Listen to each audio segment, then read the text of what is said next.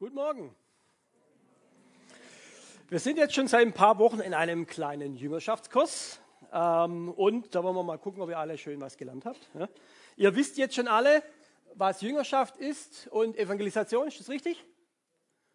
Ja. Ja, sehr gut. Ja. Ihr wisst auch, dass Jüngerschaft und Evangelisation gleichzeitig passieren. Ein bisschen mehr, also nur zwei oder wie? Ja, also ein bisschen äh, hätte ich da schon ein bisschen mehr erwartet. Ja. Ihr wisst auch, dass wir Jesus vertrauen können, so wie im Naturgesetz. Oder wenn man da nur mal so als Beispiel hätte, ja, wo ist Ben heute? Ah, okay, ja, also genau. Also wir können Jesus vertrauen wie einem Naturgesetz. Habt ihr das verstanden? Sehr gut, ja, kann man einen Haken dran machen. Ja. Und im letzten natürlich auch, haben wir letzte Woche dann gelernt, dass wir in der Autorität von Jesus handeln. Also Gemeinde ist kein Ponyhof, und äh, wir haben was Wichtiges zu verkündigen, ja, wir haben was Wichtiges zu tun. Äh, es geht um Leben und Tod, wenn man es auf die Ewigkeit auch wirklich sieht. Und wir dürfen in der Autorität von Jesus handeln. Verstanden? Sehr gut, ja. Also so ähnlich stelle ich mir vor, äh, so ein Motivationstraining bei Jesus, ja, so eine Checkliste, ja, Jesus als Deutscher, ja, äh, der dann da schön seine Sachen abhandelt. Genau, und dann gehen unsere Jünger, gehen die dann los. Ja, super, hier, Checkliste, habe alles und sie gehen los. Und dann gucken wir mal, was passiert. Muss vielleicht nur wissen, Jesus, Petrus, Jakobus und Johannes kommen gerade vom Berg runter und kommen in eine Situation hinein. Und sie kamen zu den Jüngern und sie sahen eine große Menge um sie herum und Schriftgelehrte, die mit ihnen stritten. Und sobald die Menge ihn sah, entsetzten sich alle, liefen herbei und grüßten ihn. Und er fragte sie, was streitet ihr mit ihnen? Einer aber aus der Menge antwortete, Meister, ich habe meinen Sohn hergebracht zu dir. Der hat einen sprachlosen Geist. Und wo er ihn erwischt, reißt er ihn zu Boden und er hat Schaum vor dem Mund und knirscht mit den Zähnen und wird starr. Und ich habe mit deinen Jüngern geredet, dass sie ihn austreiben sollen und sie konnten es nicht. Uh, was das jetzt genau war, was von Geist es war, gibt es sowas heute, Krankheit, wie auch immer. Ich lasse mir das mal außen vor, könnte man einen eigenen kleinen Vortrag machen und ich nehme es jetzt mal einfach so, wie es hier einfach auch steht. Ja, dass es da wirklich auch Geister gibt, die in einem Menschen wohnen können, die einen wirklich kaputt machen können. Und da waren jetzt diese neun Jünger, voller Mut, Checkliste, ja, voller Tatendrang und wollten jetzt was Unglaubliches vollbringen. Und dann geht nichts. Ja? Also mit der Gabe hin und schon war es mit der Gabe hin. Ja? Und sie waren doch so mutig, ja, und jetzt klappt es einfach. Wir bekommen sogar Ärger und alles Mögliche. Und manchmal geht es uns doch auch so, ja. Da sind wir ganz mutig und wollen so mutig voraus und was ganz Tolles bewegen. Und dann klappt es nicht. Ja? Dann wird es peinlich, dann gibt es vielleicht Streit, Ärger. Muss jetzt nicht um Heilung gehen, kann einfach auch mal sein, dass ich von Jesus einfach weiter erzählen will. Tja, und jetzt was sagt jetzt Jesus zu ihnen? Er antwortete ihnen und sprach, O du ungläubiges Geschlecht, wie lange soll ich bei euch sein? Wie lange soll ich euch ertragen? Na, das ist doch ermutigend, hä? Ja?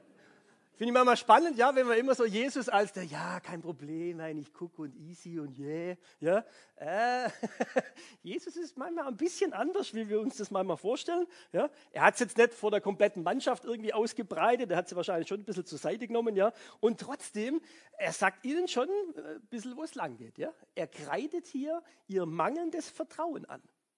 Er sagt ihnen, hey, das mit dem Pendel habt ihr nicht wirklich verstanden. Das müsst ihr nochmal nachholen. Und dass man noch ein bisschen im Genaueren nochmal weiß, um was es da eigentlich, ich sag mal so, was so ein bisschen Jesus sein kleines Ärgernis ist, ähm, kann man in der Parallelstelle schauen. Wir gucken mal in Matthäus 17 rein. Da steht nämlich, da traten die, also gleiche Geschichte, halt nur vom anderen äh, erzählt. Da traten die Jünger zu Jesus, als sie alleine waren und sprachen, warum konnten wir ihn nicht austreiben? Er aber sprach zu ihnen, wegen eures Kleinglaubens. Denn wahrlich, ich sage euch, wenn ihr Glaube habt wie ein Senfkorn, so könnt ihr sagen zu diesem Berge, hebt dich dorthin, so wird er sich heben und euch wird nichts unmöglich sein. Als er sagt zu ihnen, Freunde, ihr habt einen zu kleinen Glauben. Ich möchte es jetzt gar nicht größer aus äh, bauen, sage jetzt mal, äh, wir im Bibelcafé, wir haben da uns mal richtig gut damit beschäftigt, ja, aber ich will auf das Kernelement mal rausgehen. Es geht hier eigentlich um die Power eines Senfkorns. Es geht nicht darum, dass ich einen winzigen kleinen Glauben brauche, damit ich etwas Großes tun kann. Das ist eigentlich Quatsch. Ja?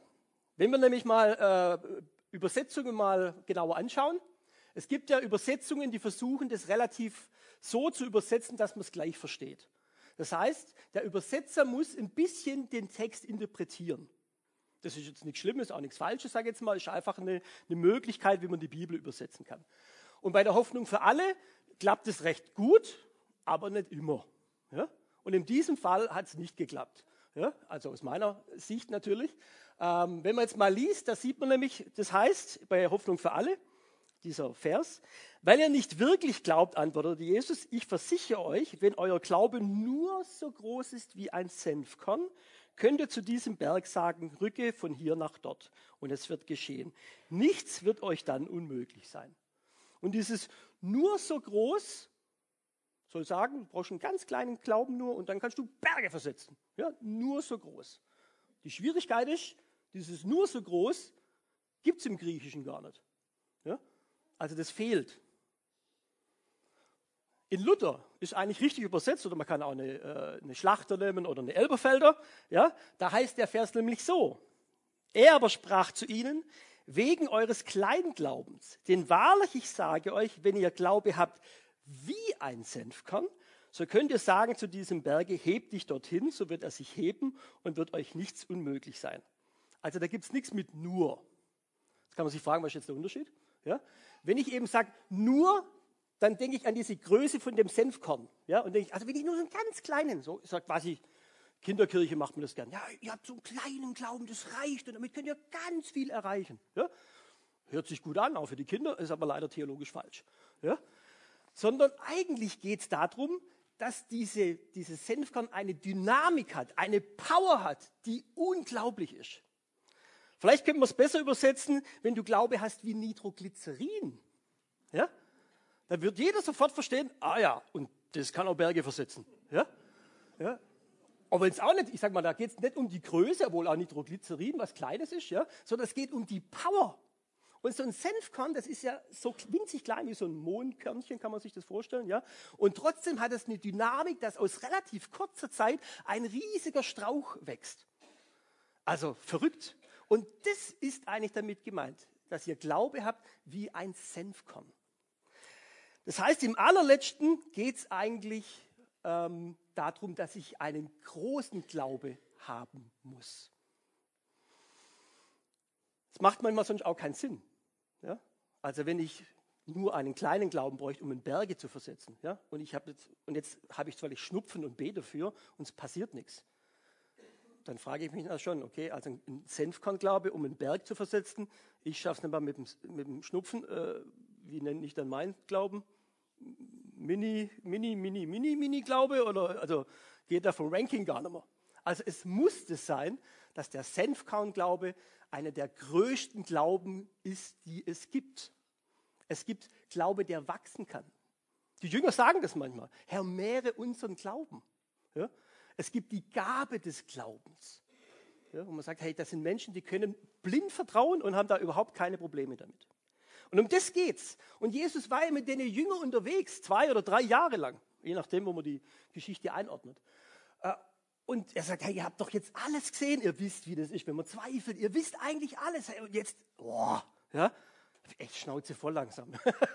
ja, also echt spannend, ja, wie da Jesus natürlich auch mit seinen Jüngern da ein bisschen äh, straffer redet. Okay, das heißt im letzten aber, mit der Gabe sind sie hin, dann war, der Glaub, äh, war die Gabe hin und jetzt war auch noch der Glaube hin. Ja? Super, komplett bankrott. Ja, äh, ja toll. Schauen wir mal, wie es weitergeht. Markus, äh, da ist jetzt ein kleiner Fehler drin. Es muss nicht Markus 14 heißen, sondern Markus 9. Ja, also weitere Folien ist immer Markus 9, da habe ich einen Tippfehler drin. Bringt ihn her zu mir. Und sie brachten ihn zu ihm und sogleich, als, er, der, als ihn der Geist sah, riss er ihn hin und her. Und er fiel auf die Erde, wälzte sich und hatte Schaum vor dem Mund. Und Jesus fragte seinen Vater, wie lange ist, dass ihm das widerfährt? Er sprach von Kind auf. Und oft hat er es ins Feuer und ins Wasser geworfen, dass er ihn umbrächte. Wenn du aber etwas kannst, so erbarme dich unser und hilf uns. Also man sieht mal, wie dieser brutal, dieser, dieser Geist, dieser Dämon da ist. Ja? Und man spürt aber jetzt auch die Not des Vaters. Was für ein Druck, was für eine Unsicherheit jetzt natürlich auf ihm lastet. Und dann sagt er zu Jesus, wenn du es kannst. Ja? Die Jünger haben es ja nicht hingekriegt. Wenn du es kannst, ja? wäre es erbarm dich uns und hilf uns. Und das ist fast schon ein bisschen frech, hey, wenn du es kannst, ja, so Sohn Gottes, also wenn du es kannst. ja. Aber Jesus greift das auf und sagt dann, Jesus aber sprach zu ihm, du sagst, wenn du kannst. Alle Dinge sind möglich dem, der da glaubt. Ja? Senfkornglaube, ja? wenn du diesen Glauben hast, ist dir alles möglich dem, der da glaubt. So, jetzt hat der Vater das wahrscheinlich schon gehört, wie er das zu den Jüngern gesagt hat, sie ein bisschen ver, äh, zusammengestaucht hat, ja, dass sie so einen kleinen Glauben haben. So, und jetzt kommt der Vater. Hast du so einen Glauben? Hast du so einen Senfkorn-Glauben? Hast du so einen Nitroglycerin-Glauben? Ich möchte es mal veranschaulichen. Jesus sagt, Glaube hast, genügend Glaube, großen Glauben, so wie ein Senfkorn Power hat, ja, ist dir nichts unmöglich. Hast du so Glaube? Geht alles? Sieht es bei euch aus? Gabe des Glaubens? Habt ihr die? Habt ihr das Gefühl, alles, was ich bete, natürlich mit allem, was Gott natürlich auch möchte, aber mir ist nichts unmöglich, weil ich Jesus habe. Und dann? Was denkt der Vater jetzt? Boah, mein Kind, ich hätte gern Heilung, aber mein Glaube, äh, wenn schon die Jünger gescheitert sind, jetzt liegt es an meinem. Boah. Sogleich schrie der Vater des Kindes, ich glaube, hilf meinem Unglauben.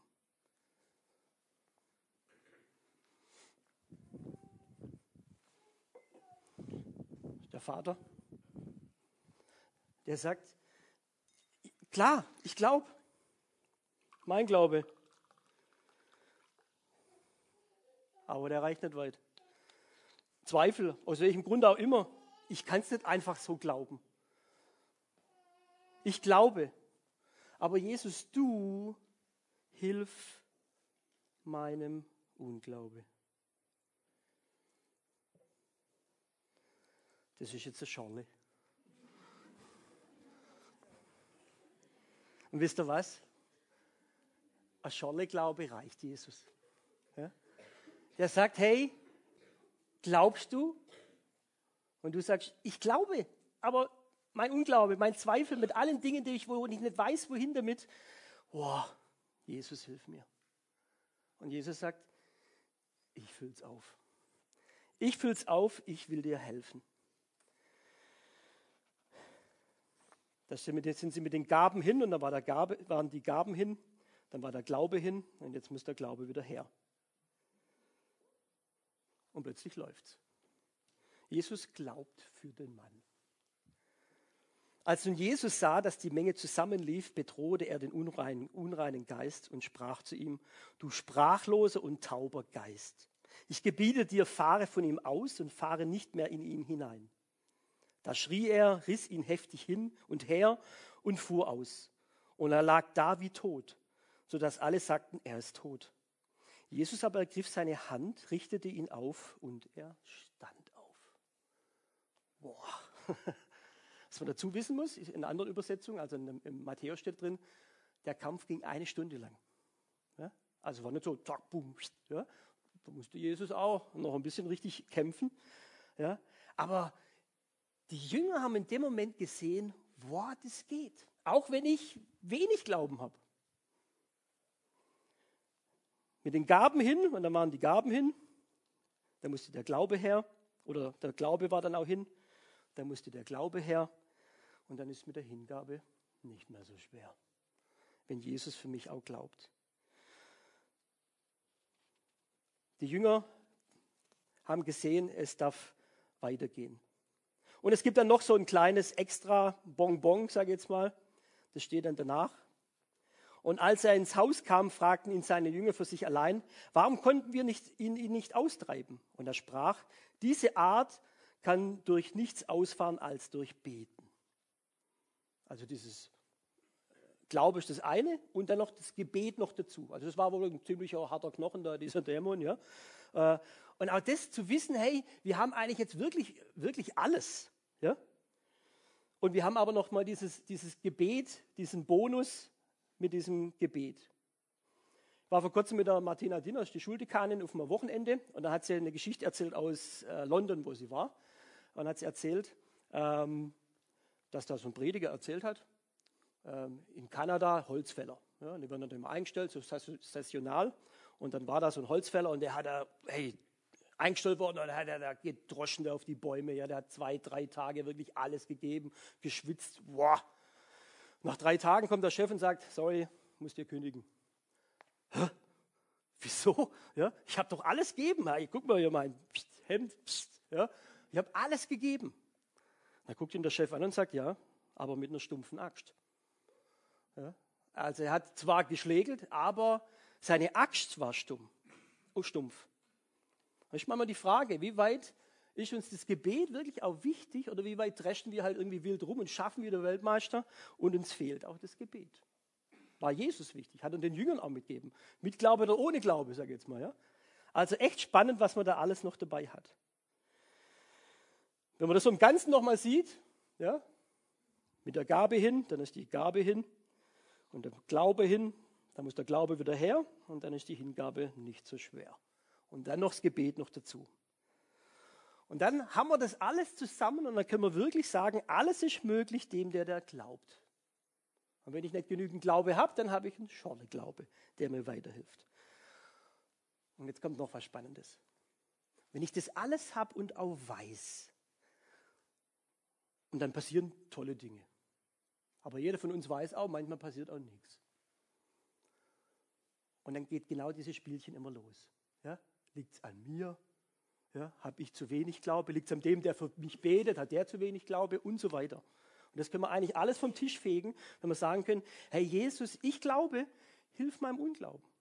Und dann kann ich auch ruhig werden. Und wenn nichts passiert, auch nicht nach einer Stunde, dann muss ich es auch annehmen von Gott, dass es jetzt auch so ist. Sonst werde ich verrückt. Und das finde ich was Tröstliches. Ja? Ich bin schon öfters ins Krankenhaus gerufen worden, um für Leute zu beten, die sterbenskrank sind. Hey, was glaubt ihr, was ich bete, bevor ich durch die Tür durchgehe? Ja? Ich glaube, hilf meinem Unglauben. Ja? Hey, ich bin kein Hero. Ja? Sondern echt zu sagen, hey, ich glaube, guck mal, Jesus, hier, mein Wasserglas. Ja? Manchmal ist es auch nicht mehr so, sogar nur. Ja? Ja? Und trotzdem möchte ich für die Leute beten. Ich glaube, hilf meinem Unglauben. Und demjenigen, für den ich bete, dem werde ich das ganz bestimmt nicht fragen. Da will ich keine falsche Last auflegen. Aber für uns können wir wissen, hey, es gibt nichts, was uns aufhalten kann. Ja? Und das ist das Schöne. Ob wir Zweifel haben oder ob wir Unglaube haben, wir dürfen uns da wirklich äh, ganz drauf verlassen. Und wenn es nicht klappt, wissen wir auch, hey, wir haben alles getan, dann hast du was anderes vor. Im allerletzten können wir jetzt sagen, es gibt keine Ausreden mehr. Ja? Also jetzt haben wir noch einen Haken mehr dran. Ja? Und jetzt können wir wirklich gehen. Und so wie es der David auch letzte Woche gesagt hat, wie weit ist euer Dienst, den ihr tut, so weit, ich sage mal, zuträglich, dass irgendjemand früher oder später zum Glauben kommt? Wie weit macht ihr Jünger? Das ist unser Auftrag als Christen.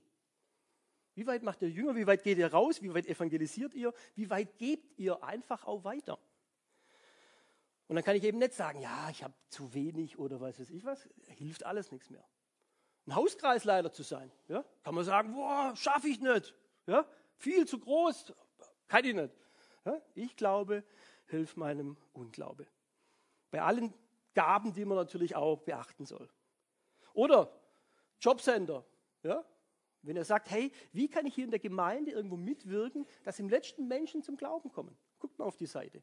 Und zu sagen, wie kann ich da wirklich auch mich hingeben und sagen, ich möchte für Jesus da auch äh, was tun oder sage jetzt mal dieses Reich Gottes auch bauen. Oder die andere Version für die, wo letzte Woche vielleicht nicht da waren, äh, eine Möglichkeit auch, was wir jetzt gerade überlegen, das ist ein One-Pager. Ja, das heißt, unsere ganze Gemeinde auf einen Blick. Ja, man sieht unser Kinderfeld, Jugendfeld, Erwachsenenfeld. Drunter das Anbetungszentrum als Grundlage und Fundament des Gebetes für die ganzen Bereiche. Ja. Manche Dinge gehen eben nur mit Gebet, stumpfe Axt. Ähm, und dann weitere gibt es dann, wenn man das noch ein bisschen erweitert, dann sieht man auch unsere ganze Leitungsstruktur mit Kirchengemeinderat, ähm, Gemeindeversammlung, verschiedene Ausschüsse, auch dass wir natürlich im Rahmen der evangelischen Landeskirche natürlich unsere Gemeinde ist.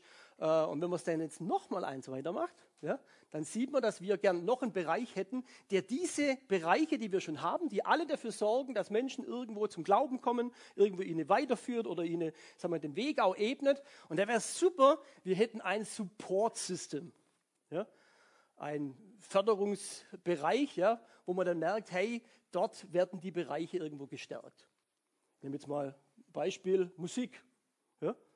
Also wir haben ja schon super Musik und manche Bereiche sind ja auch schon fast komplett da. Ja. Also wenn ich jetzt auch noch rumrennen müsste ja, und müsste immer nach Musik noch gucken und am besten stehe ich noch da vorne hin ja, äh, und spiele mit der Gitarre und singe schöne Lieder, ja, würde er merken, boah, das ist eigentlich nicht mein Job. Ja, sondern da sind die Leute, die diesen einen Job machen. Und dann wäre es super, wir hätten verschiedene Leute, die dem allem zuarbeiten. Ja? Ein Musik-Support-System, die sagen, wo braucht ihr Musik? Wir sind da. Wo braucht ihr Deko? Wir sind da. Wo braucht ihr Catering? Ja?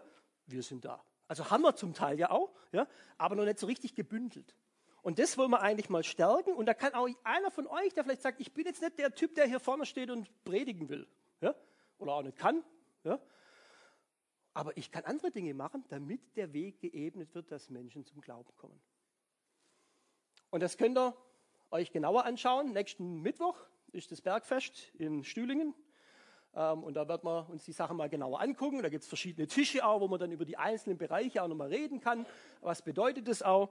Und kommt da mal hin und vielleicht ist das ein oder andere da wirklich für euch dabei, um dieses Supportsystem äh, auch zu stärken. Und so sind wir dann miteinander als Gemeinde wieder nochmal eins mehr wieder unterwegs, dass Menschen zu Jesus finden können und dass dieser Weg ja auch geebnet werden kann. Soweit. Ja. Wenn wir es jetzt nochmal vor Augen haben, mit der Gabe hin ist die Gabe hin und der Glaube hin. Muss der Glaube wieder her, ist die Hingabe nicht schwer. Das hoffe ich, dass ihr das mitnimmt und dann natürlich auch, ja, Stuhl, euch dann auch mal drauf einlässt und es auch tut.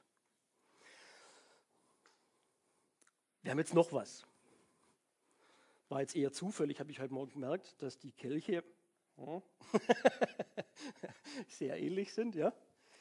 Ist ja schön, dass Jesus das ja auch erlebnispädagogisch, ja, vielleicht war Jesus da schon seiner Zeit ordentlich weit voraus, ja, dass er sich gesagt hat, hey, ich will mit euch etwas feiern. Das Abendmahl, wo das auch zum Ausdruck kommt. Wenn ich mir immer diese Geschichte vorstelle, dass Jesus da so am Tisch sitzt, ja, und kurz bevor er verraten wird, mit seinen Jüngern am Tisch sitzt und ja, alle Episoden schon hinter sich hat mit ihm, mit Klein- und Großglaube. Und dann sitzt er so da und sagt, hey, Jünger, ich werde jetzt bald sterben. Aber jetzt wollen wir nochmal richtig gut Gemeinschaft haben. Ja, wir wollen nochmal Gemeinschaft haben. Wir wollen nochmal äh, bei allem, was euch manchmal schwer gefallen ist, ja, will ich euch nochmal deutlich machen, wir gehören zusammen. Euch soll nochmal deutlich werden, alle Schuld, die ihr habt, Versagen, euer Unglaube, ja, euer Kleinglaube soll dem nicht mehr im Weg stehen. Ich will euch davon befreien. Ihr sollt voller Glauben dahin ziehen. Und das ist das Abendmahl. Dass wir immer wieder miteinander feiern können und das richtig sehen und schmecken können. Hey Jesus, du bist für uns. Du führst uns und du leidest uns. Du hilfst uns auch uns wirklich, dass wir dir hingegeben nachfolgen können. Dass wir keinen falschen Druck haben, sondern dass du sogar das, was wir nicht aufbringen, dass du das sogar auffüllst. Ja, lasst uns zusammen beten und stehen dazu auf.